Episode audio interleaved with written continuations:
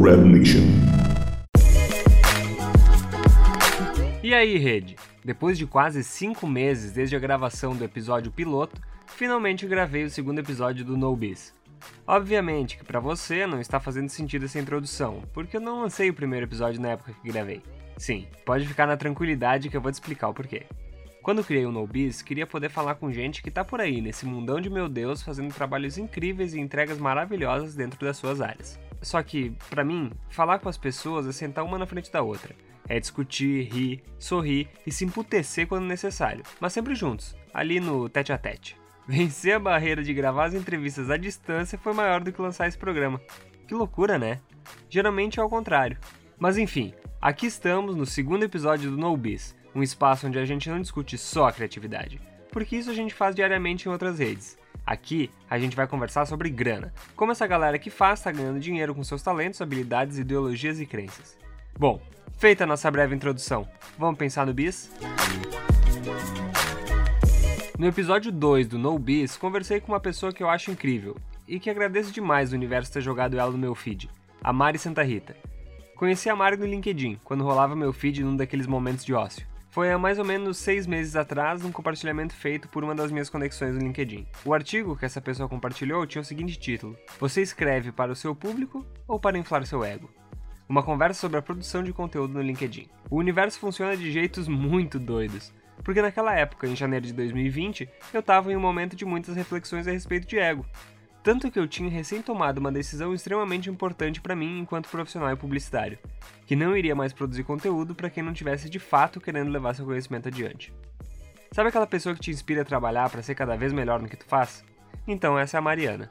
No LinkedIn, a Mari produz conteúdos dentro do universo da escrita criativa e personal branding, inclusive dois universos onde ela dá muito show.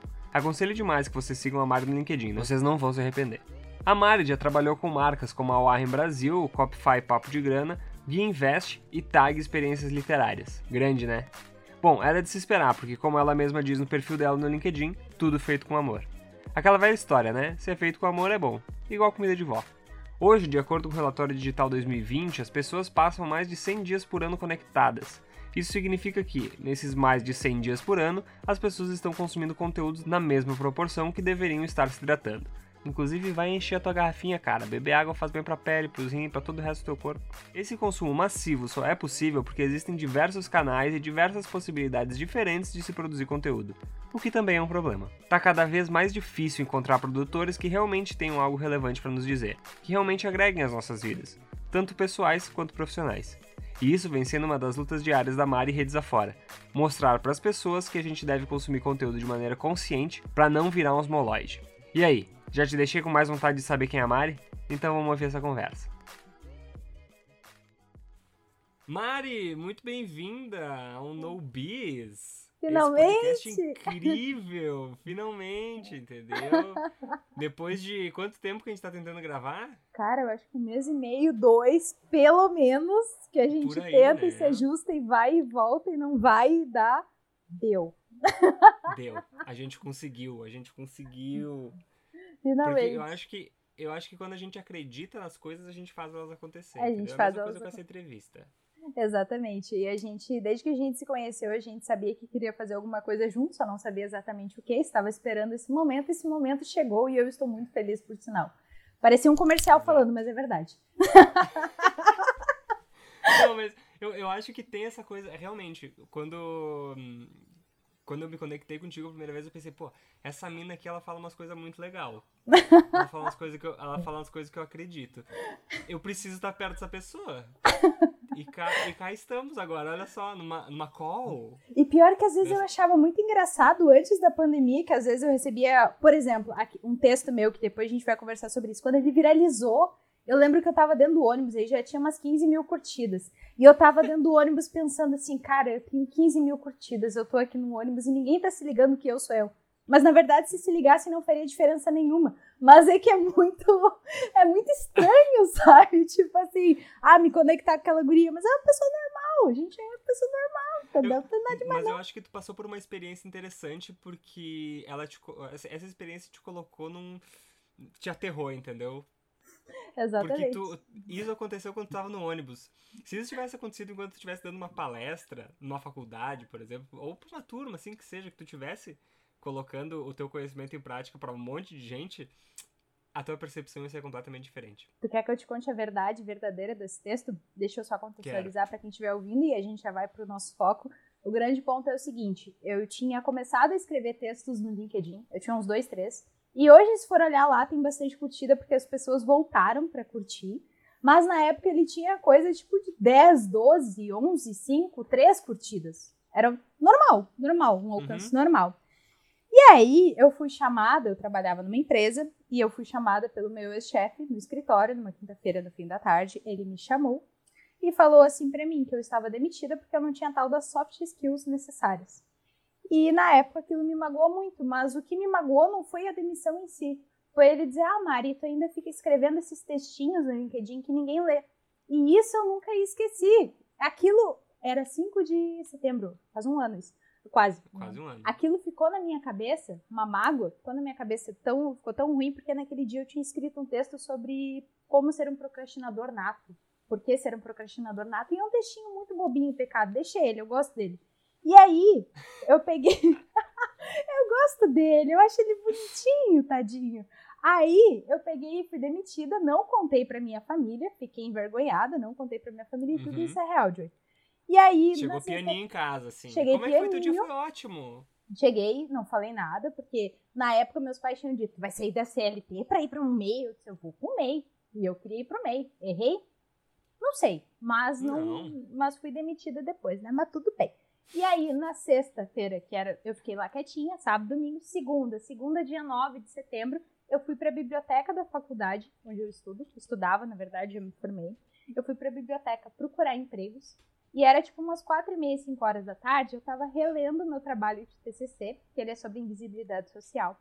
E ele tinha um uhum. trecho lá falando sobre essa questão da invisibilidade, que às vezes as pessoas não se sentem pessoas dentro da sociedade por conta da, do grau acadêmico, formação que elas têm ou não. E daí, se você for um gari, um porteiro, enfim, as pessoas acabam distratando. E eu li aquilo ali e fiquei, cara, se tu trata uma pessoa mal pelo cargo que ela ocupa, então tu não é só um péssimo profissional, tu é uma péssima pessoa. Eu, eu lembrei de uma situação no meu emprego anterior a esse, que eu fui demitida, em que um senhor foi distratado porque ele tinha, ele tinha ido com uma roupa normal lá, e ele era um cara rico, ele tinha bastante dinheiro. Ele foi distratado porque as, a moça disse que não ia atender ele. E aí eu lembrei, escrevi isso, botei um pedaço do TCC e fechei. E deixei. Cheguei, tipo, duas horas depois do texto, cinco curtidas. Tá. Passou mais Normal. um tempo, 12 curtidas. Eu, nossa, tô bombando. Deu umas três, quatro horas, tinha 70 e eu pensei, meu Deus, eu sou a dona e proprietária do LinkedIn, eu sou famosa, eu sou um ícone. Já sou top voices. eu sou um ícone dessa rede. Eu tinha o quê na época? Umas 800 conexões. Eu pensei, eu sou um ícone. Eu sou um ícone. Ninguém pode andar comigo porque eu já tenho umas 70 curtidas. Ai, brincadeira, gente. Aí, mas eu achava, eu me achei muito, muito pouco. Não, tá é, assim, é assim que acontece mesmo. Eu, eu assino embaixo, porque eu também tive um, claro que não tem o alcance de 15 mil, não passa de, de 200, entendeu? Mas quando tu consegue chegar um ali que tu dá aquele, aquele up perto dos 5, 6, nossa, tu se sente a estrela. Não, se sente o Michael te... Jordan dos textos. Ainda mais. Exatamente, ainda mais que eu tinha sido recém-demitida. E aí, o que, que aconteceu? No, na manhã seguinte, eu fui para uma entrevista, porque logo em seguida eu arrumei uma entrevista, duas entrevistas no dia. Eu fui pra entrevista e já tava numas 500 curtidas. E eu fiquei, caralho, desculpa. Eu fiquei, puxa. Não, vai, fala o que quiser. Aqui é, fiquei... é livre de julgamentos. não dá, não dá, não dá trela, senão eu começo a falar. E aí eu fiquei assim, cara, eu sou um fenômeno, né? Que legal. Saí da entrevista, eu lembro direitinho, eu tenho essa memória, eu estava na Farrapos. 2.553 curtidas. E eu, mano do céu, o que tá acontecendo? Eu recém fui demitida. E aí, o que, que aconteceu? Eu tinha outra entrevista de tarde. E aí eu já usei isso. Não, porque dentro do LinkedIn, por exemplo, eu tenho um texto que já tem quase 3 mil curtidas. E aí foi... é óbvio, Entendeu? é óbvio que a gente usa, né? Eu precisava de emprego. Aí...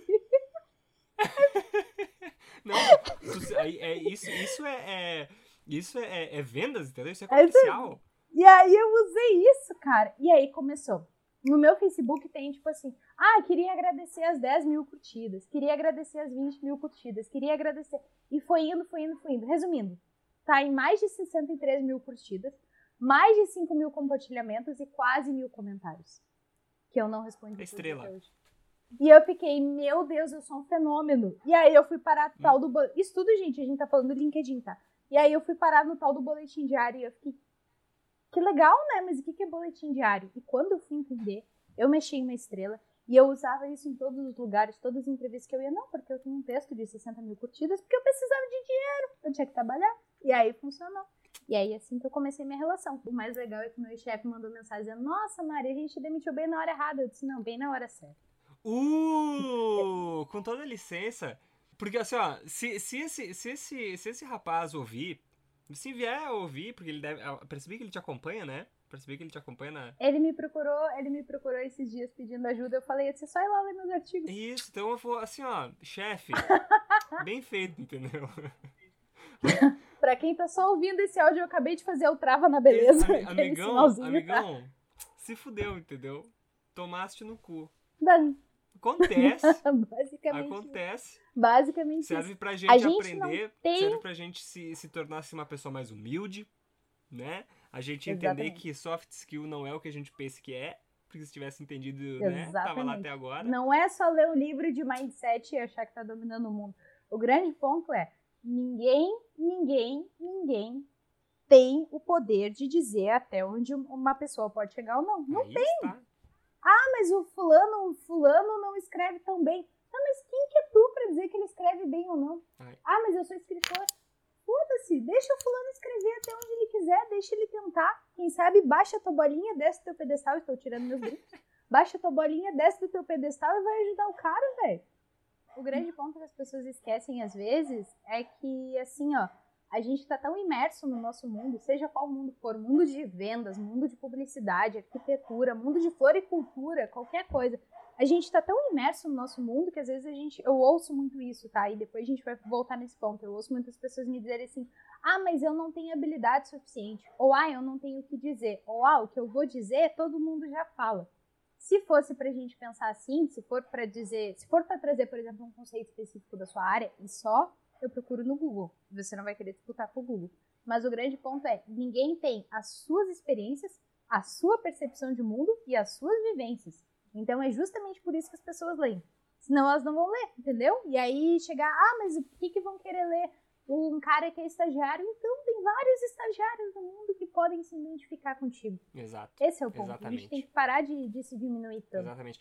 Co E colocar em prática a tua visão de mundo, eu acho que é o bagulho legal, entendeu? Esse é o top. É, Esse eu gosto. porque Esse eu, eu, gosto. sou, bom, eu sou publicitário, né? Se tu chuta uma pedra, publicitário é o que mais tem. Ele na, na minha Eu fugi depois de um ano de publicidade. É, e- é isso que- é exatamente isso que acontece. Ou o cara foge, ou ele continua, porque a publicidade, pelo menos na, na minha geração ali de, de, de publicitários, ela se tornou o curso Coringa, né? Então, ou tu Uhum. fazia administração, ou tu fazia publicidade quando tu não sabia o que tu queria. E daí ou o cara fugia, ou o cara continuava lá.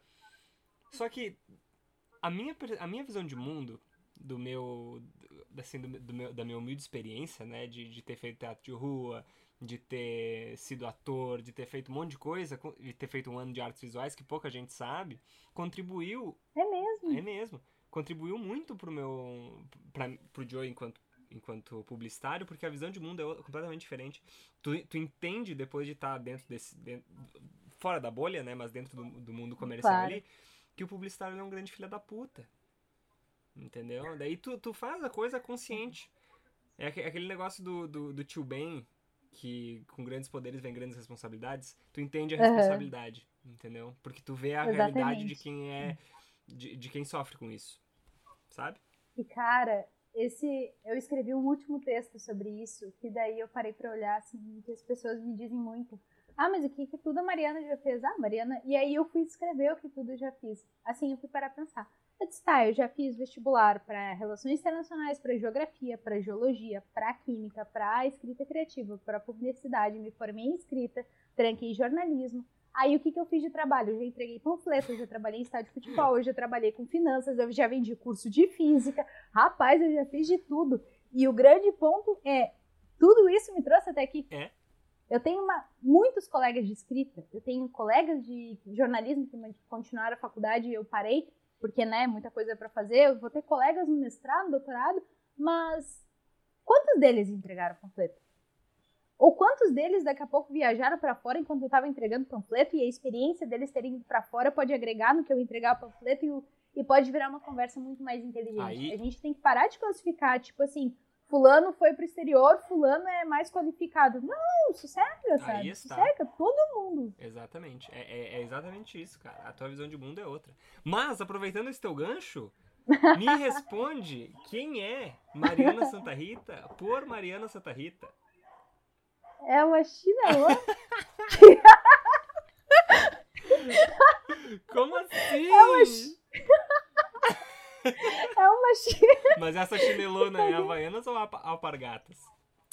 Tá, essa chinelona é aquele chinelo que tu compra na praia de cinco pila quando arrebenta o teu. Pô, então, então é, é bom. É legal, cara. Esse é resistente, cara. Eu sou, eu sou aqueles Nokia que tem jogo de cobrinha, bem resistente. Mas, bom, Basicamente, Mariana Santa Rita, se a gente for falar num, num aspecto profissional, é uma pessoa formada em escrita criativa que está entrando no mestrado, vai entrar no mestrado. Que eu passar, né? Eu passei ano passado, mas tem que passar com bolsa que nem todo mundo Isso, tem dinheiro para tudo, né? Aí, aproveitar do que dá para se aproveitar. Eu sou uma profissional de escrita. Hoje eu trabalho muito com a parte de revisão. Eu já fiz revisão de grandes autores, assim, eu tenho muito orgulho disso. Já trabalhei com produção de conteúdo em algumas marcas grandes também. É, acabei de fechar outro contrato. Oh, parabéns, vamos celebrar isso, cara. Uh! Vamos tomar uma breja oh, depois. Vamos lá. Mas...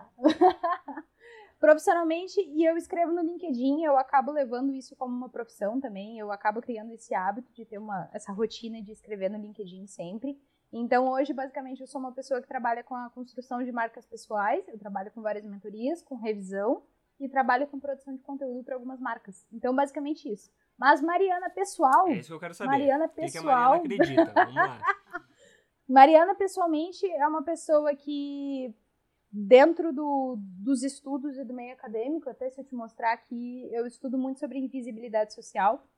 Eu sou uma pessoa criada pelo pai e pela minha mãe. Meus pais eram garimpeiros de Rondônia. Cada Caraca. um teve. Meu pai meu pai teve sete malárias, minha mãe teve duas, então eles vieram para cá com uma mão na frente e outra atrás. Segundo meu pai, o maior tesouro da vida dele é minha mãe. Ó. Então eu fui criada numa Vindo do garimpeiro, isso é importante. eu fui criada numa família normal, uma família pobre, brasileira, normal. Cresci dentro da funilaria do meu pai a vida toda. Então, essa foi minha realidade. Estudei a vida toda em colégio público e sempre soube que o meu lugar era com escrita, mas eu não sabia como isso, porque como boa generalista nata, eu nunca me senti parte integrante 100% de nenhum nicho. Ao mesmo tempo em que eu, me achava, eu sabia que eu era boa em escrita, eu não me achava boa o suficiente com os específicos em escrita. Ao mesmo tempo que eu era boa em comunicação, eu tinha pavor da parte de design e eu saí da publicidade quando uma professora pegou no meu pé porque eu era daltônica. Eu tenho daltonismo para ver de Meu azul. Deus! Então é uma... Tenho. então é uma coisa que acaba que as pessoas não, não entendem tão bem assim aonde que eu me encaixei. Entendi. Mas eu acabei juntando tudo isso. Entendi. E eu me tornei essa Mariana. Essa Mariana que nas horas vagas assiste o RuPaul, conheço todos os episódios de RuPaul. Show. Adoro limpar uma casa adoro limpar uma casa, adoro uma faxina, estudo escrita, ao mesmo tempo que estudo essas questões de invisibilidade social, trabalho bastante. A Mariana Santa Rita é uma confusão de experiências, vivências e aleatoriedades que me trouxeram até aqui. Eu sempre soube que meu mundo e a minha existência era na escrita, eu sempre soube que eu tinha que ser capaz de contar histórias normais, de pessoas normais para pessoas normais, porque se a gente ficar reproduzindo literatura que é só para o meio elitista, a gente nunca vai conseguir quebrar a barreira do elitismo brasileiro literário. Então, isso é uma bandeira que eu acendo muito. E tô sempre no LinkedIn. É isso. Achei, achei sensacional. Aí tu, essa, tu comentou uma, tu comentou uma coisa interessante aqui agora. Agora, pouco antes da gente fazer essa pergunta, né? Tu comentou sobre o. Tu ter entrado no LinkedIn por um acaso, assim, do destino, né? Tu ter entrado, pelo menos, como uma estrela. Né? A Mariana Santa Rita Estrela foi, foi o, o, o, acaso do chefe do chefe bunda mole, entendeu? Nossa. Então, o que eu quero saber é o seguinte. por que. Eu vou pular várias perguntas porque eu acho que isso eu, eu quero saber antes da gente entrar no resto. Por que que tu. Por que que tu escolheu o LinkedIn, assim, como, como a tua rede? Antes de, antes de, de irritar, né? Quando tu falou ali, tinha umas 5, 6 curtidas, mas por que que tu ainda postava ali? O que que tu tava buscando? Eu vou te contar a verdade. Eu era do Facebook.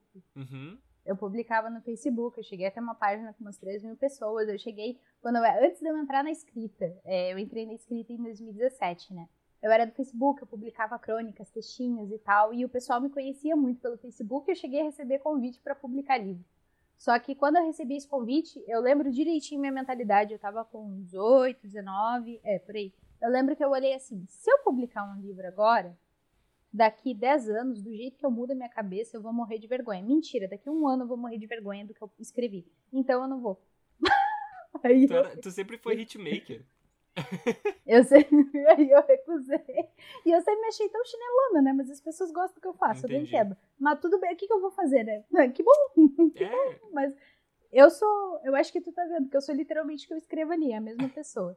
E, então eu escrevia muito no Facebook, eu tinha esse hábito. E aí nesse. Lembra que eu falei que eu estava no emprego de carteira assinada e troquei uhum. para um MEI? Uhum. Nesse de carteira assinada, eu lembro direitinho. Eu entrei para ser copywriter. Eu não sabia que era copywriter, eu pesquisei. Aí a moça me perguntou, até copywriter? Eu falei, claro. Nossa, e aí eu... eu sou incrível. aí eu estudei e aprendi. Antes disso, eu estava trabalhando na arena do Grêmio. E aí eu lembro que quando eu Vamos, vamos, Grêmio! Eu, pro... eu sou colorado. Putz. E eu lembro que eu olhei pro meu ex-namorado, chorando, bêbada, e eu falei assim pra ele, quando eu fui demitida, acabou o sonho. Ele, que sonho, Mariana? Ser jornalista esportivo, ele nunca foi teu sonho, Mariana. é verdade. Aí passou. E aí eu fui pro outro emprego. E aí, nesse outro emprego que eu fui, que eu fui, que eu tava lá trabalhando, eu lembro que, direitinho, André. O André era um colega meu de trabalho, e o André chegou e ele me chamava, meu sobrenome, para quem não entendeu, é Mariana Santa Rita. Então, todo dia ele me chamava de Mariana Santa Rita, Santa Catarina, Santa Helena, Santa Maria. Então, cada dia ele me dava um apelido. Tanto é que tá escrito num cartãozinho que eles fizeram para mim: Ah, feliz aniversário, Mariana Santa Catarina. e aí, ele pegou e me chamou assim: Ah, Mariana Santa Catarina, vem cá um pouquinho. Aí eu disse: Tá bom. E fui. E eu, como todo usuário nata, eu tinha feito LinkedIn em algum momento da vida, mas eu não sabia nem qual era a senha. E aí ele chegou para mim assim e falou assim: Mário, olha só, sabe que eu vou sair do emprego. Sei? Aí ele, sabe? Eu disse, tá, então eu tô sabendo agora. Eu, tô sabendo. Aí eu, beleza. Aí ele falou assim pra mim, ó, esse aqui é o LinkedIn. E eu lembro direitinho a minha reação. Eu disse, que rede ridícula. Só que daí tu insiste mais um pouquinho. E aí eu lembro que ele falou assim pra mim, Mário, olha só, eu não paro de receber proposta de trabalho. Era da área de investimento. Eu disse, como assim proposta de trabalho? E aí ele me falou, sabe por quê? Porque eu tenho 5 mil seguidores no LinkedIn. Eu, uou! Nossa, deu um carteiraço. Eu, caralho, 5 mil seguidores. Ele, 5 mil seguidores. Eu disse, meu, tu é um hit, velho. Eu fiquei, eu fiquei de boca aberta e eu nunca esqueci desses 5 mil. Tem, tem 5 mil pessoas no LinkedIn. Incrível. Esse é um sentimento bom também. E aí eu fiquei, caraca, o bicho tem 5 mil seguidores. É muita gente. E aí eu comecei a é entrar no LinkedIn de vez em quando. Aí eu saí desse emprego e fui pro outro. E no outro emprego, tinha, que é a minha amiga até hoje, ela até faz mentoria comigo, a Michelle, Michelle Oliveira. Ela pegou e ela trabalhava na área de vendas. E ela trabalhava exclusivamente pelo LinkedIn. E eu não esqueci, porque a Michelle na época tinha 15 mil pessoas. E eu fiquei, meu Deus! Então quer dizer que existe quase 20 mil usuários de LinkedIn. e aí eu fiquei assim, cara, fiquei cara demais. E aí eu comecei a olhar o LinkedIn. E eu descobri que existia o recurso de artigo, que existia publicação, que tinha espaço para escrever. E a minha primeira mentalidade foi: ai, que legal! Facebook tá fundado. Oh, desculpa aí. Facebook tá fundado. É verdade, né? Ah, o dono do Facebook não vai vir mesmo, né? Se eu vir, vai me dizer. Como que não? Ma... Marquinhos, meu brother. Imagina eu mando que pra ele, ele peço feedback. O que, que ele vai me dizer? Nada. E aí eu peguei. Ele vai aí dizer que vai comprar o LinkedIn. vai comprar o LinkedIn, vai baixar meu algoritmo e vai me excluir da rede. Ridículo. Isso, é isso aí, que ele vai fazer. E aí eu lembro que eu olhei assim como um espaço que eu podia escrever artigo. E aí me veio uhum. aquela mentalidade lá do início. Legal, vou escrever. E foi, cara. E em um ano tem mais que todo mundo que eu conheci. Tem tipo, 25, quase tá, acho que chegou agora. Enquanto a gente tá conversando, deve ter chegado a 26 mil pessoas. Nossa, é uma relação incrível, porque a minha é completamente diferente. Eu, eu lembro que no, no ensino médio eu fiz um curso técnico, tá? Uhum. Tenho curso técnico em desenvolvimento de sistemas. Isso é outra coisa que pouca gente sabe. Generalista até não dá mais. É, exatamente. Perfeito. Aí a gente chegou no final do, do, do curso, né? E o, os professores, tipo, deram as, as, as orientações gerais pós ensino médio, né? Tipo, ah, Uhum. vocês uh, invistam bastante na, na, programação porque ela é o futuro. Os caras estavam muito à frente, porque isso foi em 2009. Em 2009 a gente nem tinha smartphone. E uma das, das orientações deles foi: façam um LinkedIn. Nossa, no colégio? No colégio. A primeira coisa que eu pensei foi: Meu o que Deus. diabos é um LinkedIn? entendeu? Eu comecei a conversa. Fiz, não entendi bosta nenhuma do que era aquilo lá, entendeu? Ele pediu meu currículo, daí eu pensei, pô, isso aqui é um currículo virtual, cara. Eu não preciso de um currículo virtual, eu nem vou seguir como desenvolvedor de sistemas, entendeu? Eu nem vou Deixei usar isso aí. parado. Deixei parado lá e tinha lá João Pedro, porque, né, o John, Aham. na verdade, se chama João Pedro. Tava lá João Pedro, uma foto 3x4 e estudou na instituição de ensino CETEC. Beleza. Aí, passou um tempão, assim, em 2016, eu fui participar de um. Eu, eu, eu fui convidado. Convidado não, fui contratado, entre aspas, convidado. Eu não sei muito bem a relação que eu tenho com esse, com esse momento da minha vida, onde fui trabalhar com o pessoal do Um Quarto, que é um canal de comédia do. do, do Instagram. Aham. Aí eu tava fazendo a parte comercial do, do, do pessoal ali, né? E daí eu pensei assim, pô, eu preciso ter um contato mais rápido com a galera. Onde é que eu vou. Como é que eu consigo isso? Daí eu, o LinkedIn. Que tá lá, lá qual que era a minha- abandonado. Eu tava assim cheio de teia de aranha, entendeu? Era, era a- a- o Deep da Deep Web era o meu perfil do, do, do, do- LinkedIn. Era o que tinha de mais baixo na época, era o LinkedIn. Nossa, tá louco. É que lá era baixo. Daí eu peguei. Já tinha primeiro- trocado pra Joey? contato. Já, já tinha trocado pra Joey. Ah, tá. Acho que isso foi a, a primeira coisa que eu fiz foi trocar pra Joey e colocar uma foto decente. Aí comecei a ir atrás de gente. Pra, me, conec- pra eu me conectar, ir atrás, né? E, falar sobre. Eu, eu atirei grande, né? Eu gosto de atirar grande. Eu não, eu não entro em jogo pra perder. Já cheguei no pessoal da Coca-Cola, da Melissa. Cheguei na Luísa Trajano. entendeu? Já, já tava ali esse brother, entendeu? Eu falei que eu queria apresentar pra vocês aqui o nosso negócio, entendeu, meu? Nosso, nosso canal de comédia do, do Instagram. Foi bem legal, assim, pra, pra eu entender como é que funcionava a rede. Só que pra produzir conteúdo, e isso é uma coisa que. Isso tudo em que ano tá falando? chave. 2016. 2016, tá. 2016. Só que quando eu comecei a produzir conteúdo foi em 2017, no ano seguinte. Uhum. Porque daí eu comecei a enxergar a plataforma de outra maneira.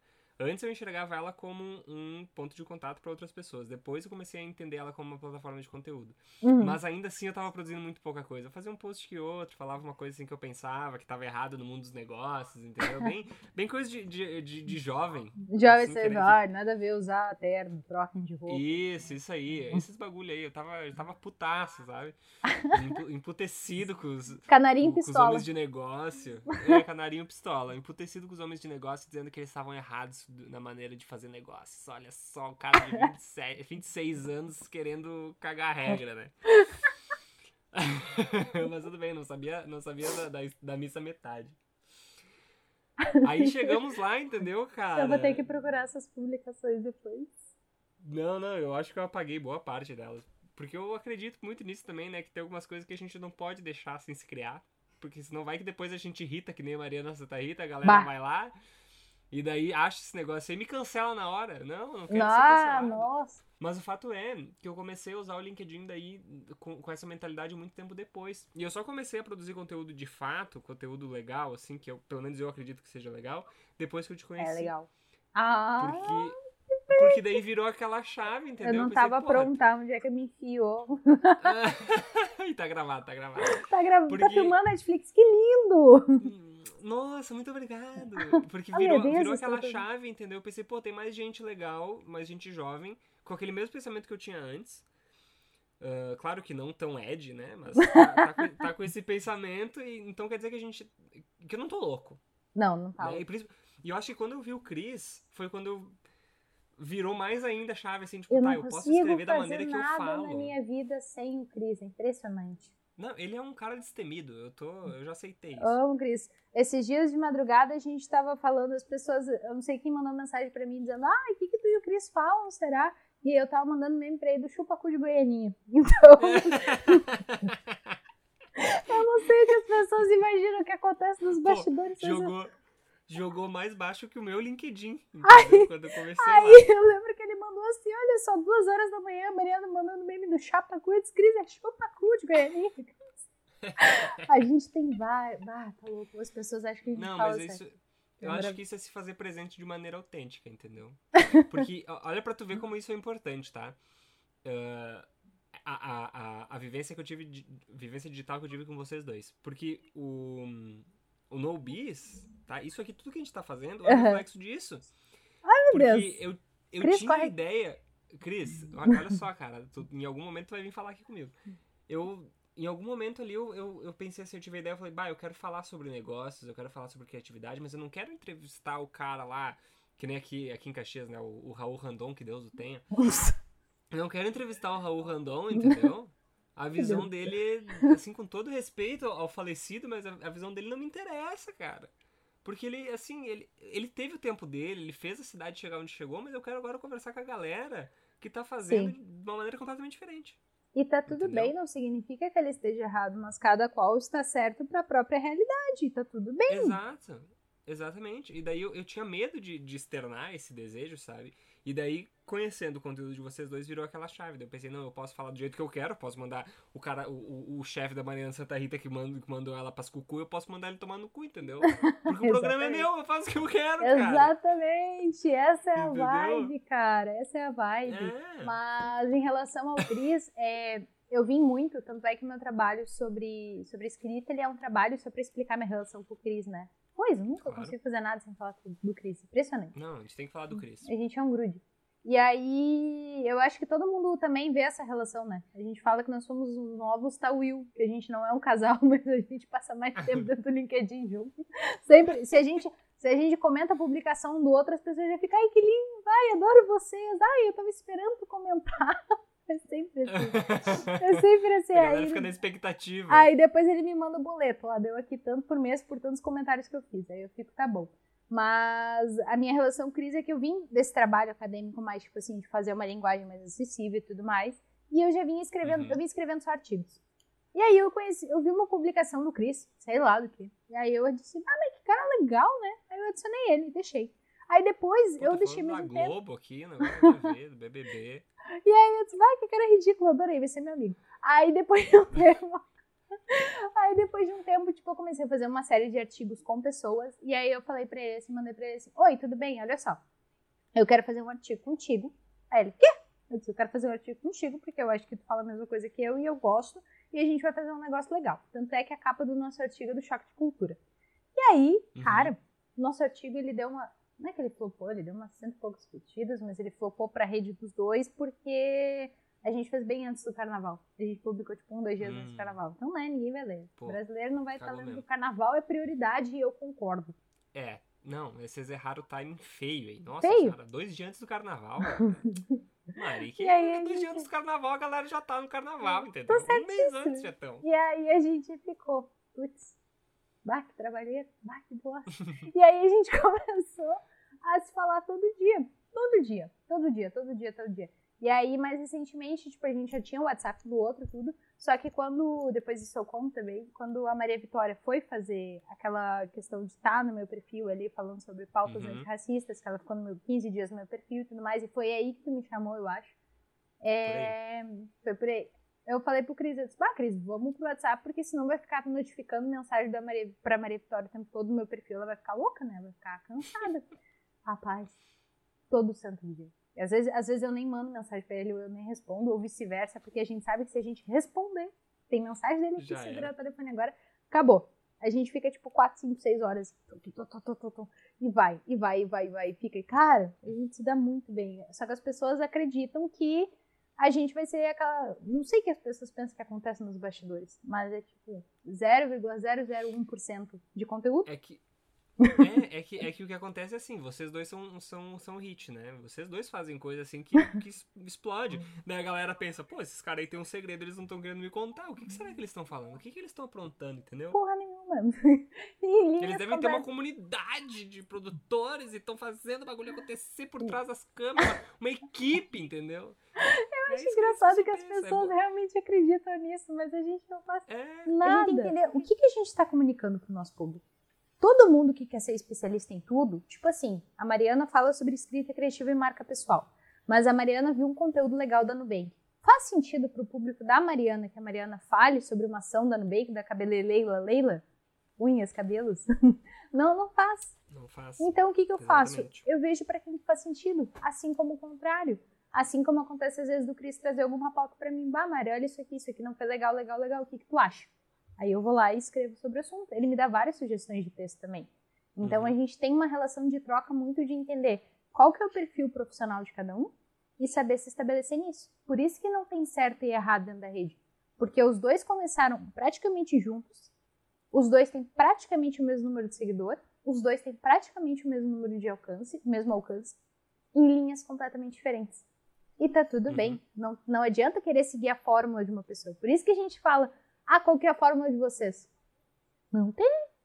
É os opostos. É produzir para as pessoas certas, entendeu? Essa que é daí, é produzindo, as pessoas vão te seguir. Mas, mas sabe que isso é um é negócio que faz muito sentido. Claro que faz sentido, é óbvio. Porque... Estou validando o que você disse, tu... meus parabéns. É, o conteúdo, conteúdo é, é, é, negócio, entendeu? Um conte... Tu produzir um conteúdo, tu tá produzindo um produto. É, ou um serviço, dependendo do que tu faz, que nem o caso do Dudu, né? Que conteúdo para ele é serviço. Uhum. Um, mas tu produz conteúdo, tu tem que saber para quem tu vai vender isso. Exatamente. É, é, a gente vive num mundo onde as coisas acontecem por compra e venda. Ou Exato. Tu, tu consumiu um conteúdo, tu tá comprando aquilo. Então tu tem que saber pra quem que é o cara que vai comprar aquele bagulho. É, e a gente tem que parar um pouco essa ideia do tipo assim, ah, estou fazendo. Ah, eu tenho que produzir um determinado conteúdo, vou ter que vender. Não! Para! Sossega! Para um pouquinho. As pessoas. Todas as mentorias que eu tenho, por exemplo, elas vieram justamente de pessoas que leram os meus conteúdos, validaram o que eu tinha para dizer e elas não chegaram para mim dizendo assim: "Ah, como é que é teu trabalho?". Não, ninguém chega para mim dizendo como é que é teu trabalho. As pessoas já, já chegam assim: quando que a gente pode marcar uma reunião? Você tem horário para a gente poder fechar esse trabalho? Por quê? Porque aquilo, uhum. na verdade, que as pessoas encaram, tem muita gente que fala para mim, nossa, mas é uma perda de tempo. Hoje em dia nem tanto, porque eu tenho um público maiorzinho, mas antes eu ouvi isso muito. Nossa, é uma perda de tempo, para que escrever tanto, blá blá blá, blá blá blá. Cara, porque assim, aquilo é um grande portfólio. Aquilo é um grande portfólio de produção. Aquilo é uma grande maneira de demonstrar domínio, de saber falar, de saber explicar um assunto, de demonstrar que às vezes a gente pode trazer uma reflexão, que às vezes a gente pode se posicionar não ser uhum. isento. Uhum. Isso é outra coisa que, bom, eu e minha dupla, né? Eu e o Cris, a gente fala sempre que as pessoas dizem, ah, não pode estar tá opinando. Por que, que não pode estar tá opinando? Por quê? Por que, que eu não posso, que nem eu tive que denunciar machismo esses tempos dentro da plataforma? Por quê? Porque isso não é profissional? Porque alguém não vai me contratar? Se não me contratarem porque eu denunciei machismo, que bom. É porque de repente, talvez naquela empresa alguém fosse fazer alguma coisa parecida e nada aconteceria. Exatamente. Tá então é esse. Dos cara. A gente tem que entender que a gente se posicionar e mostrar na rede quem a gente realmente é, para que, que a gente veio, o que a gente faz, na verdade é uma maneira de estar tá expondo para o mundo quem a gente é e isso acaba selecionando melhor o público. Porque se de repente eu não demonstrasse como eu sou e tentasse ser padrão, o Joey não estaria falando comigo agora. Esse Exatamente, é um ponto. porque eu não quero falar com padrão, entendeu? Ari, tua... beleza, a gente sabe aí então que pra ti conteúdo é um negócio muito muito importante não, o conteúdo é, tua, é o teu, teu bis, né? Sim. É o teu, é o teu negócio. Uh, e daí falando desse negócio de, de ser autêntico, né? Nas tuas criações, na tua rede, no teu, pros teus seguidores, como que a tua história pessoal ela se, ref, se reflete no teu, no teu conteúdo? A gente sabe, beleza, que ele tem a, o começo, né, do, uhum. do, do, de tu ter sido demitida, mas o que mais que reflete ali? Nessa Eu... tua persona? Eu entendo assim, ó. É, eu tive a sorte, eu tive a sorte de ser criada por um pai e uma mãe que hum, sempre me incentivaram muito a leitura, mesmo não tendo esse hábito em casa. Eles sempre me incentivaram uhum. muito. Só que ao mesmo tempo, eu fui percebendo que conforme eu crescia, é, às vezes eles diziam para mim, tá, mas isso que tu falou é o quê? Por que, que tá dizendo isso? E aí eu entendi que, na verdade, o que a gente, por isso que vem aquela questão do mundo que a gente tem inserido, na verdade, nem todo mundo tem acesso a todos os conhecimentos que existem. Minha uhum. mãe é especialista, dona em cozinha, sabe tudo de cozinha, cara. Meu pai sabe tudo de funilaria, é ótimo em matemática, mas não necessariamente as pessoas sabem o que está escrito, ou as pessoas entendem que isso é uma coisa que me irrita um pouco, a diferença de mais e mas. E as pessoas ridicularizam, ah, assim, as pessoas ridicularizam, nossa, como é que uma pessoa não entende isso? Por quê? Porque tu entende, não significa que porque tu entende que todo mundo vai entender. Então eu sempre tive essa mentalidade de que nem tudo que a gente tem acesso é acessível a todos. Logo, se a gente tem a oportunidade de estudar, a gente tem a oportunidade de estar numa faculdade, a gente tem a oportunidade de ler um livro difícil, beleza, parabéns para ti. Mas entende que no momento que tu for falar com pessoas, e eu já vou explicar o porquê disso, mas no momento que tu for falar com pessoas, com o mundo, que nem diz minha mãe, com o mundo normal, com as pessoas normais, a metade não vai entender o que tá falando. E aí se divide em dois grupos ou eles vão ficar quietos, as pessoas vão ficar quietas achando que tu é, ó, muito inteligente, meu Deus, ou as pessoas vão te achar extremamente prepotente, ou os dois ao mesmo tempo. Então, assim, a minha escrita, ela reflete totalmente uma escrita acessível.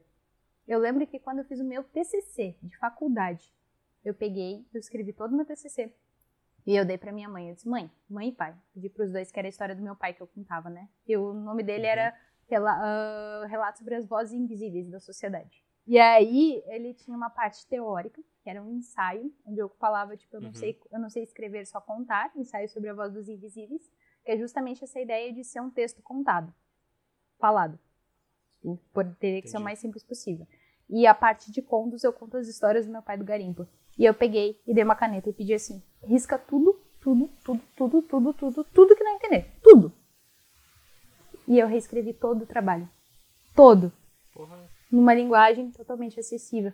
Não tem um obsequio, isso, né? não tem um obsequio, não tem um nada. E quando os professores vieram assim e falaram para mim, tá, Mari, tu tá fazendo um TCC que não tem uma linguagem tão acadêmica. Disse, professor, ele tá extremamente correto na parte gramatical, não tem nenhuma falha de vírgula, não tem nenhuma falha de texto. Mas se for para ficar inflando o ego de pessoas que já têm oportunidade de estudar, eu não tenho por que escrever então. Porque eu escrevo justamente para Eu escrevo justamente para quem não teve essa oportunidade, porque assim, ó, não adianta a gente chegar para uma pessoa e dizer, tipo assim, cara, isso tudo é meu trabalho. Tipo, que eu tô com, uhum. tô com Eliane Brum, Carolina de Jesus, Conceição Evarista, tudo aqui do lado.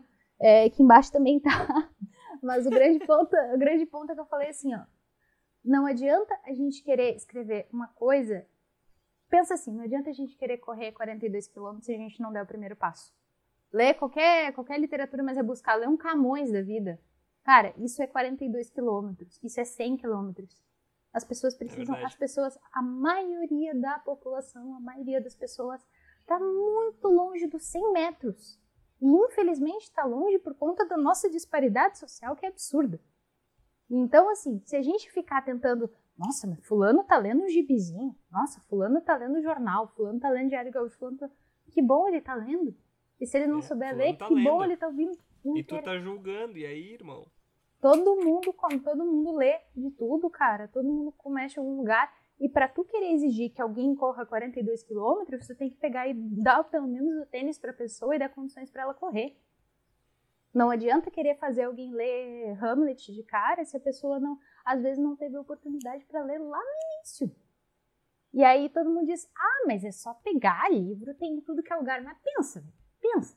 Isso me irrita. Você é uma pessoa que tá. Você é uma pessoa que tá numa, numa faculdade, faz uma faculdade bonitinho, aí volta para casa, aí tem comidinha, mensalidade paga, tá, tá, tá, tá. Mas qual que é a realidade brasileira? A realidade brasileira, morar na região metropolitana, é acordar quatro da manhã, ter que largar o filho na creche quando tem creche, ter que pegar dois ônibus para poder chegar no trabalho, chegar no trabalho, trabalhar o, o dia inteiro, voltar para casa no ônibus, voltar. Tu acha que tem tempo para livro nisso? Não, né?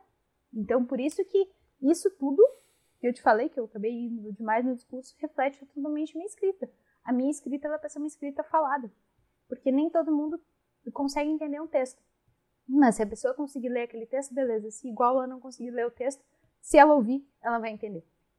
Então, tu nunca vai achar nenhuma frescura nos meus textos, espero. Mas isso é, isso, é, isso é bom porque valida um, um pensamento meu de que se tu não tem a base, se tu não tem o trabalho de base, tu nunca vai conseguir fazer nada. Uhum. Não adianta tu querer incentivar o desenvolvimento, isso aí dentro de, de desenvolvimento de negócio, né? Uhum. Uh, não adianta tu incentivar o empreendedorismo e, e, negócios e business, e startup e unicórnio se tu não tem a base, se o cara Exato. ele não tem o, o, o, o que precisa para conseguir começar a querer empreender. Exatamente. Empreender por, por, empreender por necessidade, empreender por oportunidades são coisas completamente diferentes, assim como a escrita. Totalmente tu, tu diferente. que tu ter que e, uh, e, e, o TCC é um, um, ótimo exemplo porque tem gente na faculdade que nunca escreveu uma lauda, né? Hum. Aí chega no TCC tomando rabo. Por quê? Porque os caras estão cobrando um negócio ali que não tem nada a ver, entendeu? Exatamente, e não tem instrução durante a faculdade também de como fazer, né? Isso, não tem? Não, isso, isso é uma coisa que eu tava. Eu e a Thalita, a gente tava conversando hoje de meio-dia na nossa caminhada no sol. A cheirosa? Porque é. A cheirosa? porque é preciso, entendeu? É preciso a gente, a gente caminhar no sol. E daí o que, o que a gente tava conversando exatamente sobre isso, sobre a faculdade não, não ser o ambiente que tu espera que ela seja.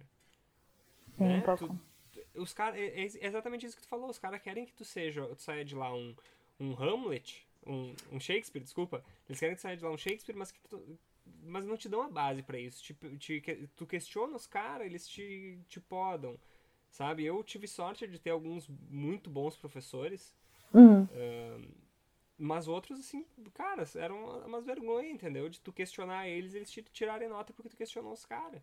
Cara, e... Sabe?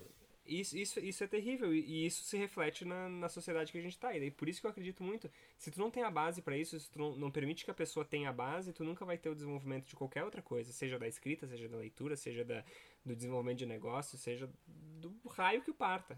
Eu tenho uma gratidão extrema a todos os professores que eu conheci, porque todos me respeitaram muito, mas ao mesmo tempo eu sempre tive que sentir que eu tinha que ter o pulso firme, no sentido de, ah, mas não deveria não, eu concordo, eu estudei, eu li. Eu li, eu li Shakespeare, igual os meus outros colegas. Eu li, eu fiz a prova, eu fui bem. Mas eu quero escrever sobre literatura para pessoas normais, pessoas que estão na rua. É opção minha. Isso. Eu o, quero. O que tu fez, o que tu fez foi um exercício muito bom de autopercepção. Tu sacou o teu privilégio, sabe? Isso é o que falta, a galera sacar que tem privilégio. É de, que tu é privilegiado de saber escrever muito bem, que tu é privilegiado, privilegiado de conseguir entender uma literatura um pouco mais robusta. Total. A galera não se liga. A Total. não se liga. Eu lembro. Ah, eu lembro Privilégio é a palavra de 2020 para mim. Me irrita, me irrita essa coisa de querer manter a todo custo. O, as pessoas elas fazem questão de manter o nível que as coisas estão, do tipo assim, ah, literatura de acesso para poucos, então beleza, então a gente vai manter literatura assim. Então a gente vai dizer que a literatura é elitista, então a gente vai taxar os livros. Então a gente vai pegar e vai manter nesse recorte. A gente não vai. É, gente... é aquela coisa, né? Sempre foi assim. Exato, exato.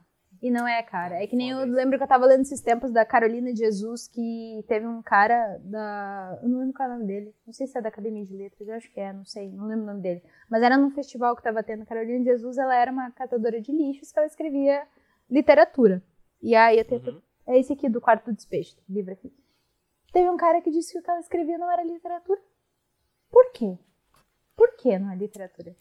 Porque a academia não reconhece como um Shakespeare da vida, porque a academia não reconhece como um Camões, só é literatura tudo que for rebuscado, tudo que tiver passado por um puta de um estudo científico, acadêmico. Não.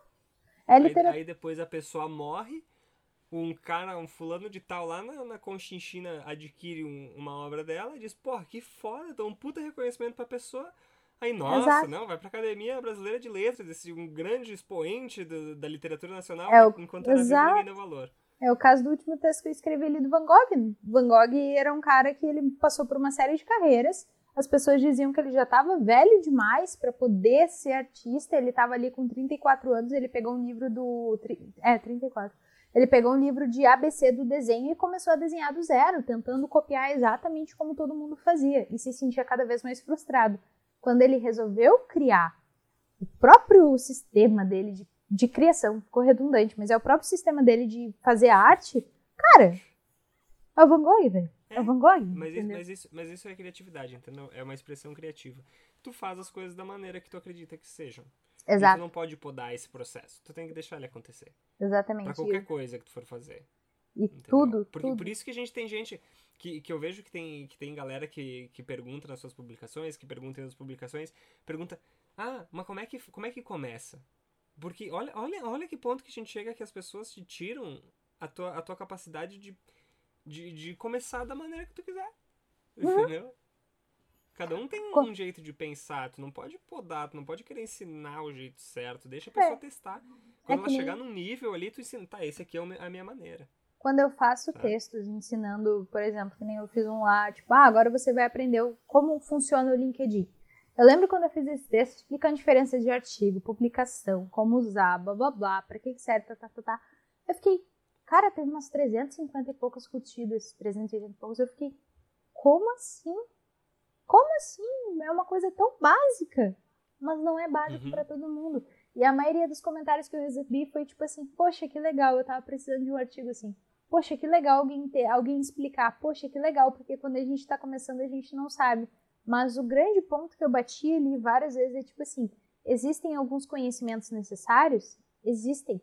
Mas a gente tem que entender que o grande segredo para o sucesso não está nesses conhecimentos. Esses conhecimentos eles são de todos entender a diferença de um artigo, uma publicação, tá, tá, tá, é de todo mundo. Mas agora, o que tu faz com isso, pela tua percepção de mundo, é isso que te torna único, velho. É isso que faz tu ser o Cris da vida, é isso que tu faz ser a Maria Vitória da vida, é isso que tu faz ser o Joey, sabe? Então não é não é essa coisa de tipo assim, ah, vou tentar copiar exatamente o que a Mariana e o que o Cris fazem, que a Maria Vitória faz.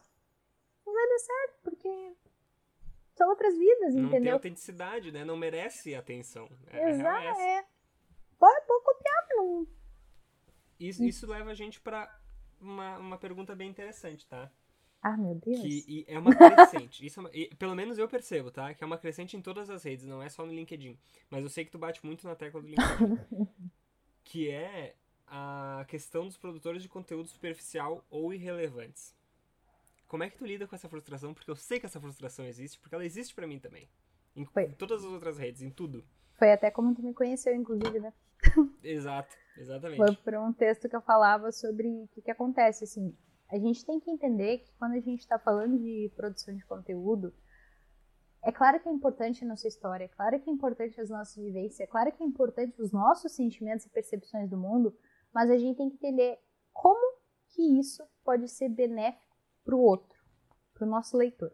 Se for escrever uma coisa centrada em si mesmo, não serve para nada. Então, porque daí tu tá só inflando teu ego, tu não tá ajudando o outro. Porque, tipo assim, ah, a Mariana, a Mariana tem 26 mil seguidores. Ah, legal, nossa, nunca vou atingir. Pô, acabei de contar toda a minha história aqui, velho. Entendeu? Acabei de contar, entreguei panfleto, vendi curso física, fiz isso, fiz isso, fiz isso, estudei universidade, tá, tá, tá, tá, tá? Então, assim, é falar a real. Só que o grande ponto é o seguinte, a gente tá vivendo um momento de pessoas ensinando como produzir conteúdo sobre conteúdo. É tipo assim, é tipo tu ir no restaurante e ler um cardápio sobre como escrever um cardápio. Mas tu não comer a comida, sabe? As pessoas estão vivendo esse uhum. mundo.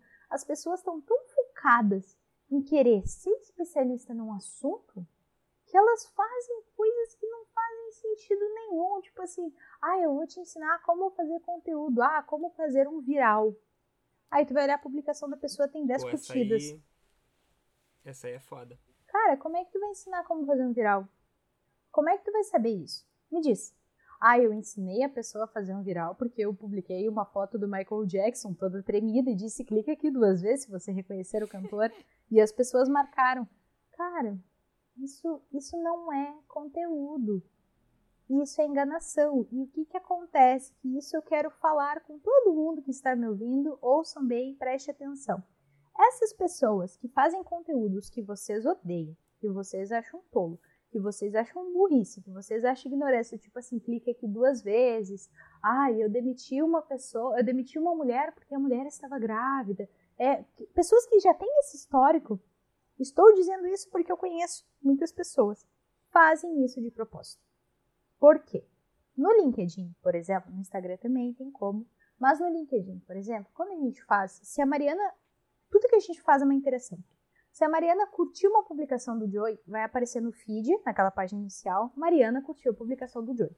Se a Mariana comentar a publicação do Joey, vai aparecer Mariana comentou a publicação do Joey. Logo, se eu odiei uma publicação de morte e eu for lá comentar, vai aparecer Mariana comentou a publicação do fulaninho boca aberta. E aí vai aparecer para minha base de seguidores. Se eu tenho 5, 10, 15, 20, 1 milhão de seguidores, vai aparecer para todos os seguidores. Claro que não todos, porque tem uma proporção, mas vai uhum. aparecer para muitos. E a chance de algum deles curtirem ou se indignarem, ou até curtirem meu comentário, ou até me defenderem, é grande. E aí por isso que essas publicações viram virais. Então, assim, eles fazem de propósito para vocês serem trouxas. O grande ponto é: ignora. Finge que não viu. Silencia, bloqueia. Às vezes eu tenho vontade de ir lá comentar e dizer assim, igual aqueles memes dos gatinhos assim com as mãos, sabe? Bloquear uhum. e xingar, eu tenho, mas eu me seguro. Porque eu não, sei que se eu bem. fizer isso, dá alcance para essas pessoas. E a gente tu não tem. A gente não tem que dar palco pra palhaço. A gente tá no. Ui, frase gostosa. essa, vai virar, essa aí vai virar aspas. Vai virar coach. Vai virar a foto da Mariana aqui, ó. Porra, mas, mas isso, isso é muito bom, cara, porque a gente tá vivendo a era do There's no such thing as bad press. Sim. Entendeu? A gente tá vivendo isso, cara tudo o, a gente entende na publicidade a gente por isso que eu digo que o publicitário ele tem um, uma responsabilidade muito grande porque a gente aprende nas aulas de propaganda sobre isso sabe? Amigo sempre traduz a frase para quem está ouvindo isso é importante. Ah é muito bem muito bem muito obrigado. Eu tô tão imerso aqui na nossa relaxa de boas. É, fale bem ou fale mal mas fale de mim a versão Boa. brasileira da frase. Obrigado Mari. Mas a gente aprende nas aulas de propaganda sobre isso sobre tu conseguir um, ser um otário, bem, de maneira bem simples, tá? Tu ser um otário, as pessoas saberem que tu é otário, mas tu não está querendo falar para aquelas pessoas, tu tá querendo falar para as pessoas que estão do lado daquelas pessoas. Exato, exato. Sabe? É, e daí a galera esquece disso. E eu vejo muito, muita gente da comunicação. Uh, porque, porque o pessoal da comunicação eles tendem a ser um pouco mais revoltado, assim, né? Uh, e pegam ali na, nas redes aqui, ó, começa a chinelhar os caras. Só que, meu, eu tô vendo. Tá todo mundo vendo. Para de, de dar de dar palco pra palhaço, exato, entendeu? Exato. Só que às vezes as pessoas não sabem. Então, por isso que esses dias eu até fiz uma postagem dizendo assim, gente, eu não tô falando com essas pessoas. Eu não tô falando com quem produz esse conteúdo. Quando eu digo, tipo assim, ah, não curta. Porque, assim, na boa, eles sabem o que eles estão fazendo. São tudo adultos. Eles sabem. E eu sei que eles sabem, porque, assim, a gente estuda escrita, revisão, uh, copy, sabe? Estuda um monte de coisa. Tem eu conheço todos esses gatilhos, é óbvio. Eu estudo sobre uhum. copy, eu faço e-mail, eu faço essas coisas. Mas, assim, eu não tô falando com essa gente. Eu tô falando com quem não sabe. Com quem realmente acredita que, tipo assim, nossa, fulano foi lá e publicou isso, será mesmo? Meu Deus, será que faz sentido? Nossa, que absurdo, eu vou mandar uma mensagem para ele dizendo que ele tá falando bobagem. É tudo que ele quer.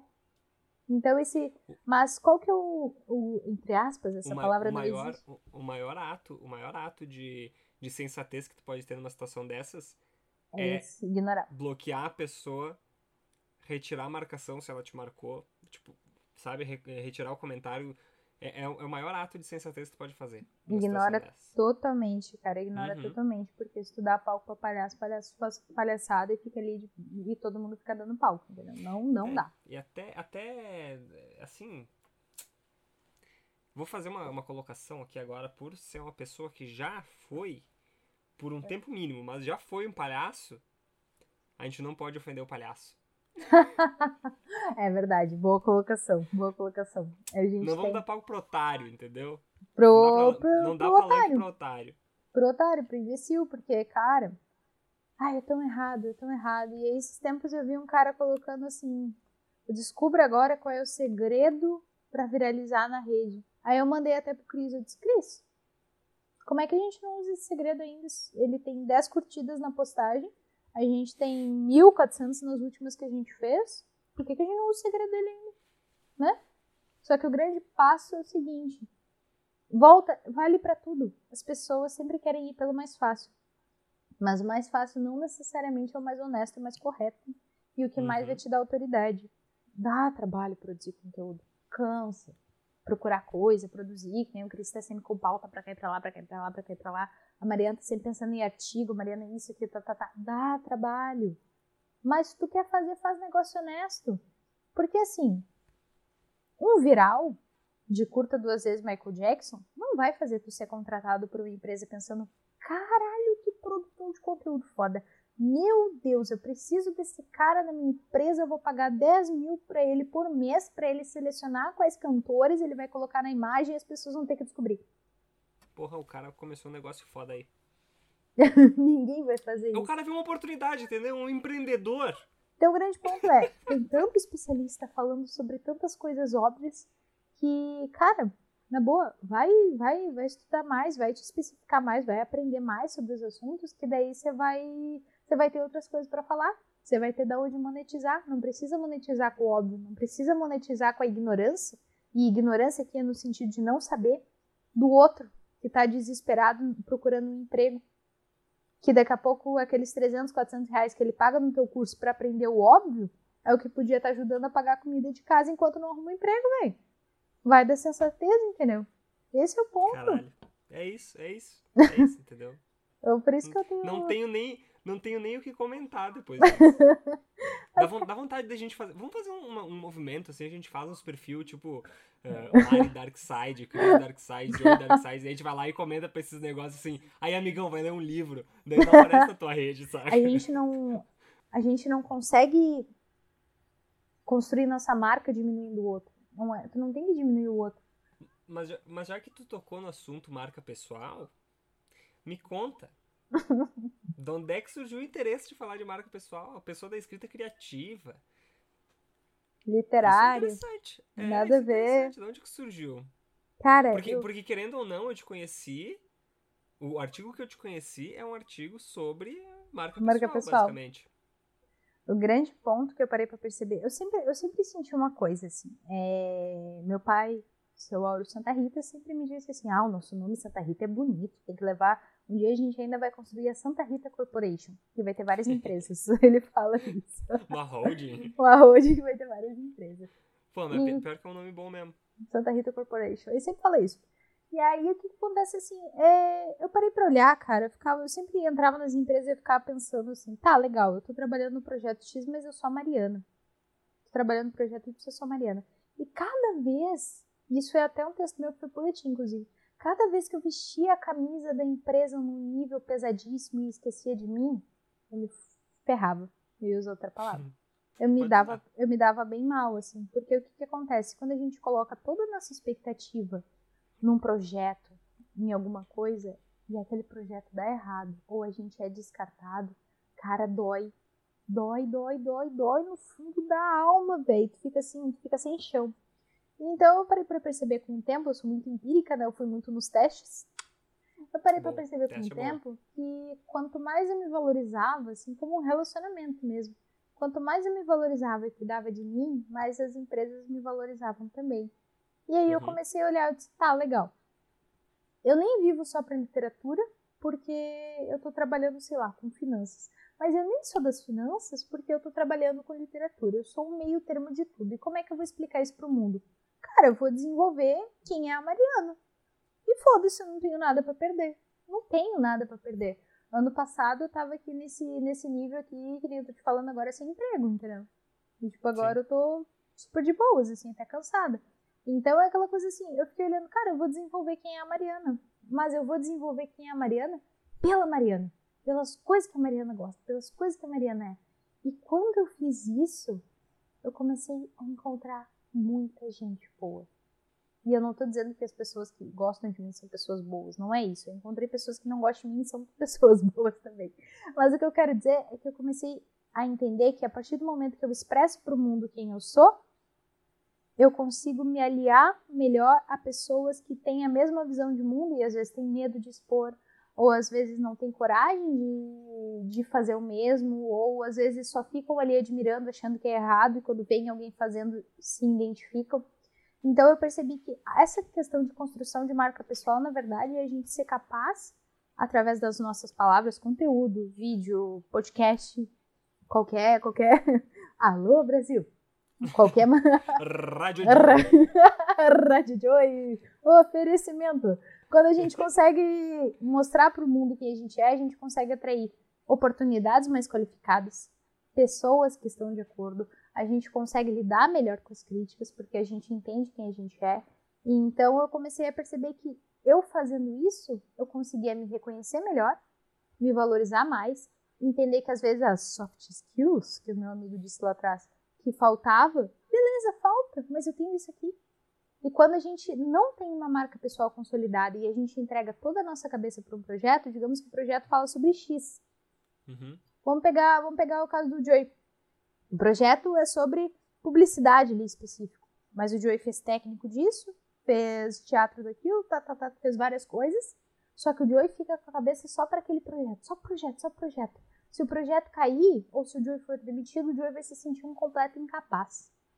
Porque, na verdade, ele esquece tudo que ele sabe. Porque ele acha que só o que aquele conhecimento específico daquele projeto é tudo que ele tem. E não é. A gente é muito mais do que um projeto. A gente é muito mais do que uma empresa. A gente é muito mais do que nos contrataram para fazer. Então, a partir do momento que a gente entende que daqui a pouco ver RuPaul's Drag Race vai me trazer algum conteúdo legal, eu vou assistir e vou ter orgulho de assistir. Se eu entender que algum meme do Choque de Cultura vai trazer um conteúdo bom, eu vou. Então eu entendi que a marca pessoal, na verdade, ela é uma expressão de quem a gente é pro mercado.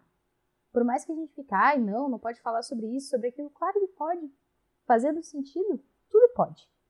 E é aí que eu comecei a trabalhar com marca pessoal. E hoje eu trabalho com vários clientes, construindo a marca pessoal deles, e cada um é um filhote. É a coisa mais uhum. bonitinha. Uhum. Cada um é um. Bem, bem afortunado é aquele que se entende como uma flor a ser polinizada, né?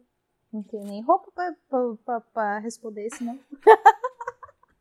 Joy, quais são os seus trabalhos é. nas outras redes, Joy? Com redes eu tenho uma, um relacionamento bem, bem regrado, assim, sabe? Uhum. Porque o meu Instagram é o meu Instagram. O meu Instagram, tu não vê eu falando lá da ECC, tu não vê eu falando, tu vê muito pouco eu falando da Red Nation meu Instagram é eu. É eu, meus rolês com a Thalita, entendeu? Meus rolês com a minha gata. Cacherosa. Cacherosa. É isso que eu faço. Eu não. Agora que eu tô. Tá sendo. Ah, isso tá sendo uma batalha. Uma batalha difícil de começar a mostrar o Nobis no Insta. Mas porque eu quero que a minha rede do Insta ouça vocês, entendeu? Vocês, meus queridos entrevistados. eu quero que essa, eu quero que a minha rede lá entenda, porque minha rede é formada de muito criativo. Uhum. O criativo tem um problema muito grande com a percepção, trabalho, valor, valoração, sabe? O criativo parece que ele, ele tem asco de, de, de ganhar dinheiro. É, me parece. verdade. Só que, sabe? o, só que o grande errado. ponto é assim, ó. A gente acha, a gente acha que é errado. E essa semana mesmo eu tive um cliente novo que ele falou assim para mim. Eu falei para ele, eu disse, ah, o valor é X. Que eu fiquei com vergonha, né? Eu não gosto de falar uhum. preço, não gosto. Não, aí ele falou para mim assim, aí ele falou para mim assim, sabe por que tu é uma boa pessoa? Eu disse, por quê? Porque tu ficou uma hora e pouco falando comigo sobre todo o teu projeto e em momento nenhum tu falou teu valor, só quando foi questionada. Porque, na verdade, tu não é uma dessas mercenárias que quer, tipo, ah, é tanto, assim, bababá. Não, tu tem orgulho do teu trabalho. Então, de repente, tu ir para esse viés é legal, Joey. É tu ir pelo viés do tipo assim, vou trazer conteúdo para as pessoas, vou trazer reflexões. E tá tudo bem, é uma relação de troca. Uhum. O que tu tá fazendo aqui é uma conversa que acaba sendo rica. Olha eu chutando que é uma conversa rica. Mas que acaba. tá sendo, tá sendo. Mas o que tu faz aqui é trazer uma conversa. E rica ou não. Mas ainda bem que não aparece mais careta nisso aqui. Mas é uma conversa que quem for ouvir, de repente, vai gostar ou não vai gostar. Se você não gostou, pode desligar aqui. Não desliga, para. Mas Isso. de repente a pessoa vai gostar. da retenção, ouve até o fim. que de repente a pessoa vai gostar ou não, que de repente vai agregar para a vida dela. E tá tudo bem tu mostrar teu trabalho também. Para, tu que paga teus boletos, velho. Não, não, não é nem por isso, é porque eu sei que se eu fizer essa mudança, eu vou perder ali a minha zona segura, entendeu? Porque uhum. eu tenho uma relação diferente com, com redes. Com Beleza. trabalho. Eu tenho uma relação diferente com o trabalho. Uh, tanto que o que eu produzo no LinkedIn, se eu vejo sentido, eu levo pro Insta. Tá, essa... Fiz, lembra que eu fiz com o teu, com teu artigo? Entendeu? Se eu vejo que tem valor, eu levo pra lá. Tá, mas essa zona segura te representa o que? Ela te diz alguma coisa de fato? Ela, são pessoas que te agregam 100%? São pessoas que realmente mudam tua vida, realmente mudam tua perspectiva, realmente te ajudam, te evoluir? Ou são pessoas que estão ali por tá? Porque... Não, é que daí essa, essa pergunta aí tu me colocou na parede, me deu dois socos na cara, entendeu? Porque é, é, que, é que essa, essa é, uma, é uma pergunta difícil de responder. Porque, na realidade, é, é, é bem da relação com a rede. Eu não produzo Agora eu estou levando meu conteúdo para lá. Mas o que eu coloco lá da minha vida, meus rolês, minhas, minhas fotos, não é para aquelas pessoas, é para mim. Entendeu? É o meu registro.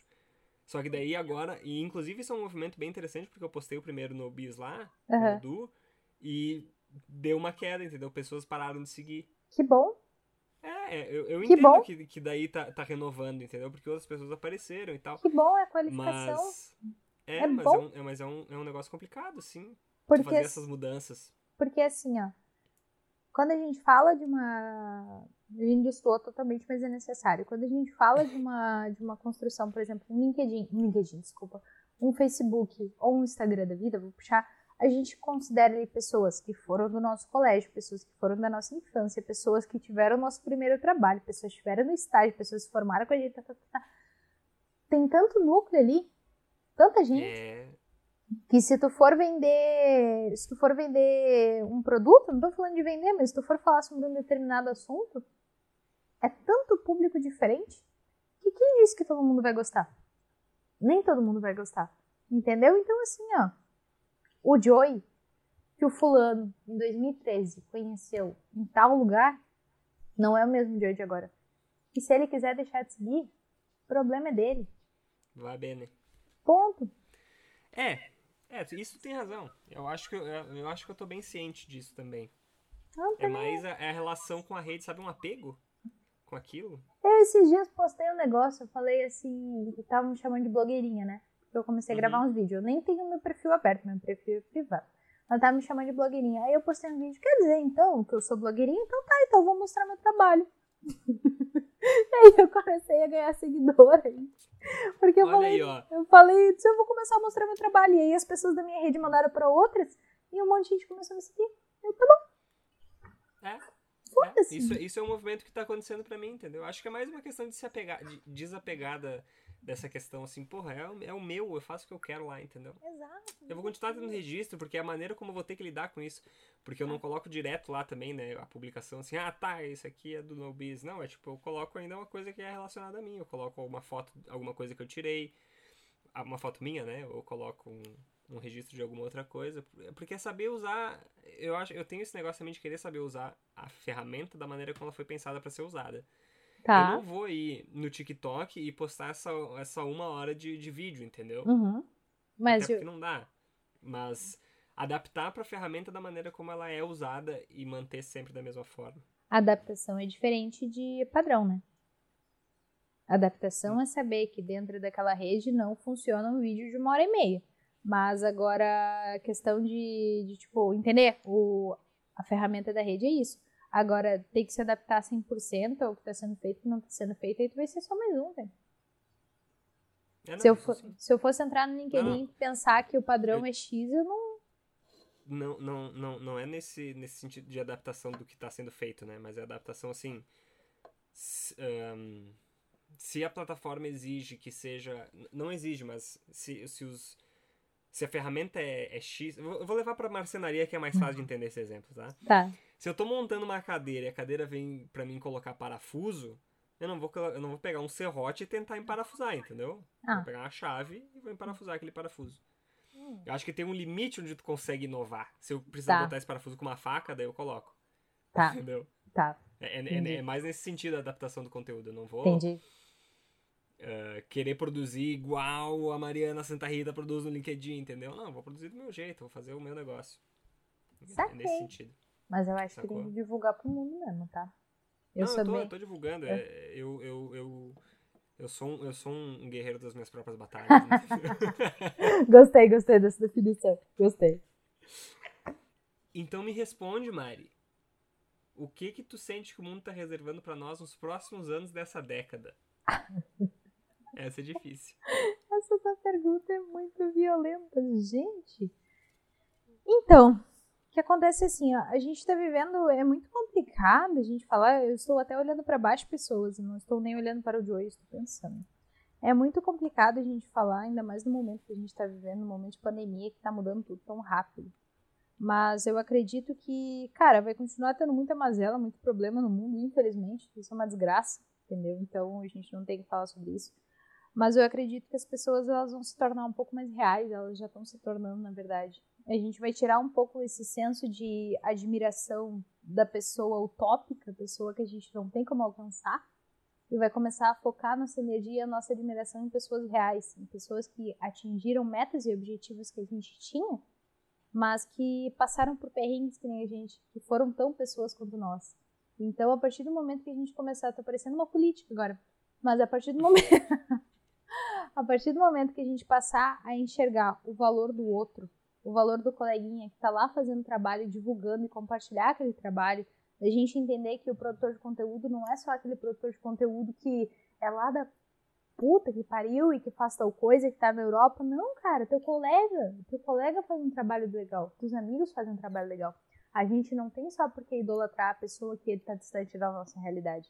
A gente não tem mais porque idolatrar a blogueira fitness que tem uma realidade que a gente nunca vai chegar. Todo mundo todo mundo tem dificuldade, todo mundo tem problema e tá tudo bem. Só que a partir do momento que a gente começar a entender que a nossa formação de comunidades, a partir de agora, é uma formação de comunidades real, focada em pessoas reais, problemas reais, soluções reais e sucessos reais, a gente vai conseguir ter um futuro muito melhor. Né? Então eu acabo indo muito mais por essa linha do que pela linha do, oh meu Deus, prego pela paz mundial. eu acredito que é isso, que eu nem conheço, entendeu? tô longe disso. Então, essa, essa é uma linha que eu realmente acredito, assim, sabe? Que a gente tem que. que a gente tá bem no meio de uma transição. Da transição da admiração ao que estava em cima de um pedestal e era utópico, para começar a admirar aquele produtor de conteúdo, e produtor de conteúdo eu, eu enquadro aqui, estou colocando intervenções aqui, eu enquadro aqui todo e qualquer produtor de conteúdo, aquele de produtor de conteúdo fitness, de marketing, de escrita criativa, de publicidade, enfim. A gente vai começar a admirar o produtor que é gente como a gente, que tem sucesso, que consegue as coisas, mas que mostra também como que conseguiu chegar lá. Porque de nada adianta mais a gente admirar uma pessoa só pela admiração. A gente precisa entender o porquê que a gente admira e a gente precisa entender que aquele sucesso, talvez não do mesmo jeito, não no mesmo caminho, possivelmente não no mesmo caminho, mas a gente tem chance de chegar lá sim. Então é esse o futuro que eu vejo muito mais do, do, do que a gente gosta de admirar. Nosso futuro. Entendi. Entendi. eu gostei, gostei. Tu, eu, acho, eu acho que assim, eu não sou futurista, eu não sou uh, um especialista nisso, mas eu leio bastante sobre comportamento, sobre consumo, porque eu acho que faz parte da minha, da minha né? formação, dos meus interesses, né? Mas eu acho que nessa tua fala aí tu pegou bem o espírito do tempo, sabe? De, eu, eu percebo isso também, assim, que a gente tá vivendo um momento de seriedade do que a gente consome, sabe? De responsabilidade. Isso é responsabilidade. Um consumo responsável. Sabe? Isso é, é uma coisa que vem pro bem, assim, tanto que no. Até no, no puxando pro episódio anterior ao teu, que é o uhum. Nobis Anexo, onde eu, só eu falo. um, mas eu, eu, eu trouxe essa. Eu trouxe. Eu trouxe essa trouxe informação de que... igual, tá, tá tranquilo. É, não. É, eu tô, eu tô me policiando, tô me policiando. Uh, eu trouxe essa informação de que o, a geração que tá vindo, essa galera da geração Z, uh, a galera entre a geração Z e a geração Y, que eu descobri que existem os Enials, essa, essa galera ela é muito mais responsável no consumo e na visão de mundo. Sim. Sabe? Eles são pessoas que, assim, ó, muito. Sendo muito otimista, eu acho que vai ser a galera que vai salvar o rolê, sabe? Do caos iminente. Torço pra que sim. Nossa, eu tô torcendo demais por isso. Eu sou uma pessoa muito otimista. Aí eu li isso aí, meu coração, assim, cresceram flores, entendeu? De tão feliz que eu fiquei com isso. Falei, bah, beleza, tem salvação, vai ser essa merda daí fazendo merda. E vai chegar uma galera consciente, que, que tem noção de mundo, que tem noção de, de sociedade, de bases, de, de ser tudo de, de equidade, sabe? Pá, fiquei felizaço. É, eu acho que é isso que vai acontecer mesmo também. A gente precisa entender também o que acontece em cada geração, sabe? Porque às vezes as pessoas elas vivem um conflito. Por exemplo, meu pai, ele a vida toda, meu pai, né, sociedade machista, a vida toda ele me incentivou muito a estudar. Não, vai lá, estuda. Não, vai lá, faz. Não, vai, vai, vai, vai, vai. Só que daí chegou no momento que eu comecei a falar assim: eu vou estudar aqui, eu vou fazer isso, eu vou fazer aquilo, eu vou ter meu trabalho, eu vou me mudar, eu vou morar sozinha, blá blá blá blá blá blá. E ele ficou tipo assim: tá, mas a Mariana não vai se mudar com alguém? Mariana não vai casar? Mariana não nada disso? E aí virou aquele conflito do tipo assim: ao mesmo tempo em que eu estou vivendo um momento de transição também, em que eu estou criando uhum. uma filha para ser independente, eu ainda tenho resquícios de uma sociedade machista que me demonstra que a mulher, na verdade, ela precisa estar casada para poder ser validada dentro da sociedade. Então são algumas desconstruções assim que pra gente, pra nossa geração é muito óbvio, mulher independente, mulher isso aquilo, mas para ele demorou um pouquinho mais. E hoje em dia, quando ele olha e bate assim no peito, não, minha filha, minha filha vai morar sozinha. Minha filha ganha o dinheiro dela, minha filha, não, minha filha fez um, um trabalho de conclusão de curso sobre a minha história, ela é uma escritora. Então é aquela coisa assim, não é tipo a minha filha é esposa de um cara, não, minha filha é escritora. Só que foi um processo de desconstrução. E esse é o ponto, é a gente entender que cada pessoa, ela tá vivendo uma, um determinado momento, assim como esse exemplo, ela foi criada de uma determinada maneira e quebrar esse paradigma é difícil, mas tem como. Só que, independentemente de qual geração a gente pertence, se a gente ficar no escopo da ignorância e do não, não, não, eu fui criado assim, minha sociedade é assim, não tem preconceito nenhum, não tem problema nenhum, então eu não preciso mudar, aí vai continuar essa porcaria que tá. Mas agora, se, se a gente, principalmente a gente como mais pessoas mais novas, se a gente entende que, claro, calma, se a gente entende que a gente falou com a pessoa e a pessoa não entendeu, e a gente falou de novo e a pessoa insistiu, daqui a pouco vai dar vontade de mandar pra puta que pariu mesmo. Mas uhum. a gente tem que entender que não adianta a gente chegar no outro, digamos uma pessoa de outro partido político ou outra visão de mundo, não adianta a gente chegar no outro e apontar. A gente tem que chegar e conversar, tentar entender o que está passando naquela cabeça para conseguir ter um diálogo. Agora, se não funcionar o diálogo, às vezes desiste, entendeu? Mas o grande ponto é ter diálogo. É entender que daqui a pouco o que a gente acha hoje que está revolucionando de hoje, a gente acha que está revolucionando, daqui a pouco essas gerações do futuro vão olhar pra gente e dizer assim, amada, lembra aquele podcast que tu gravou em 2020? Quanta baboseira. E eu vou ficar ofendida? Não vou. Eu tenho que ouvir, eu tenho que entender. Porque a desconstrução, ela passa pelo processo de entender que a evolução ela é uma constante, ela está sempre acontecendo. Por mais que a gente se desconstrua, sempre tem mais 3, 4, 5, 6, 7 mil coisas para se desconstruir. É um aprendizado eterno, sabe? Então, assim, a gente ensina eles, a gente aprende com eles, ao mesmo tempo o que fazer e o que não fazer, assim como a gente aprende com os mais novos e ensina os mais novos. É sempre uma relação de troca mútua de ambos os lados, sabe? Por isso que a gente não pode ficar julgando tanto pessoas por idade ou idade, a gente tem que entender. Mas agora, se a pessoa insistir em falar sobre em ser racista, machista e todas essas coisas em 2020. Todos os istas. Ai, aí, aí tu não me ajuda, né? aí... Não, não. aí é melhor não dar palco, não dar palanque. Exatamente, deixa quieto, aí deixa, deixa fazer, um deixa ser imbecil, né? Imbecil longe. Não. Mas enfim. Realmente, comportamento. Aí tu, tu, só, tu só validou, Mari. Comportamento e contexto andam juntos, de mãos dadas, colhendo frutas no bosque. eu adorei Entendeu? essa expressão. Achei um amor. Mas eu, eu acredito que tudo, tudo, passa pela comunicação. A gente não pode querer impor pro outro que a nossa realidade, que a nossa verdade é a verdade absoluta. Quantas e quantas vezes a gente aprendeu sobre um determinado assunto e a gente tinha certeza que estava certo, que estava tudo bem. Mas a gente não precisa ser conduzente com nem não deve ser conduzente com nenhum tipo de preconceito, mas precisa entender como entender o outro, porque se tu chegar com pedras, a pessoa sai correndo e ela não te ouve. E se vir outro semelhante teu com a mesma opinião, ela vai sair correndo de novo, porque ela vai lembrar das pedras. Então tem que, tem que ter malemolência. tem que ter gingado. Tem que ter gingado. Pô, que, que massa, cara. Que conversa genial. Eu adorei tá essa louco. conversa também. eu, eu achei incrível, cara. Eu achei assim, ó. Se, se, se, se desse, tá? Pra gravar outro, eu gravava da outra a gente dá um jeito de gravar outro. É, a gente vai A gente vai ter, a gente vai ter que fazer uma live. Eu tenho que ver Eu- se eu, tenho acho. conteúdo pra outras coisas, mas aí a gente grava. Não, não te preocupa, não te preocupa. Tu, tu segue teu rolê, deixa que essa parte daí eu cuido, entendeu?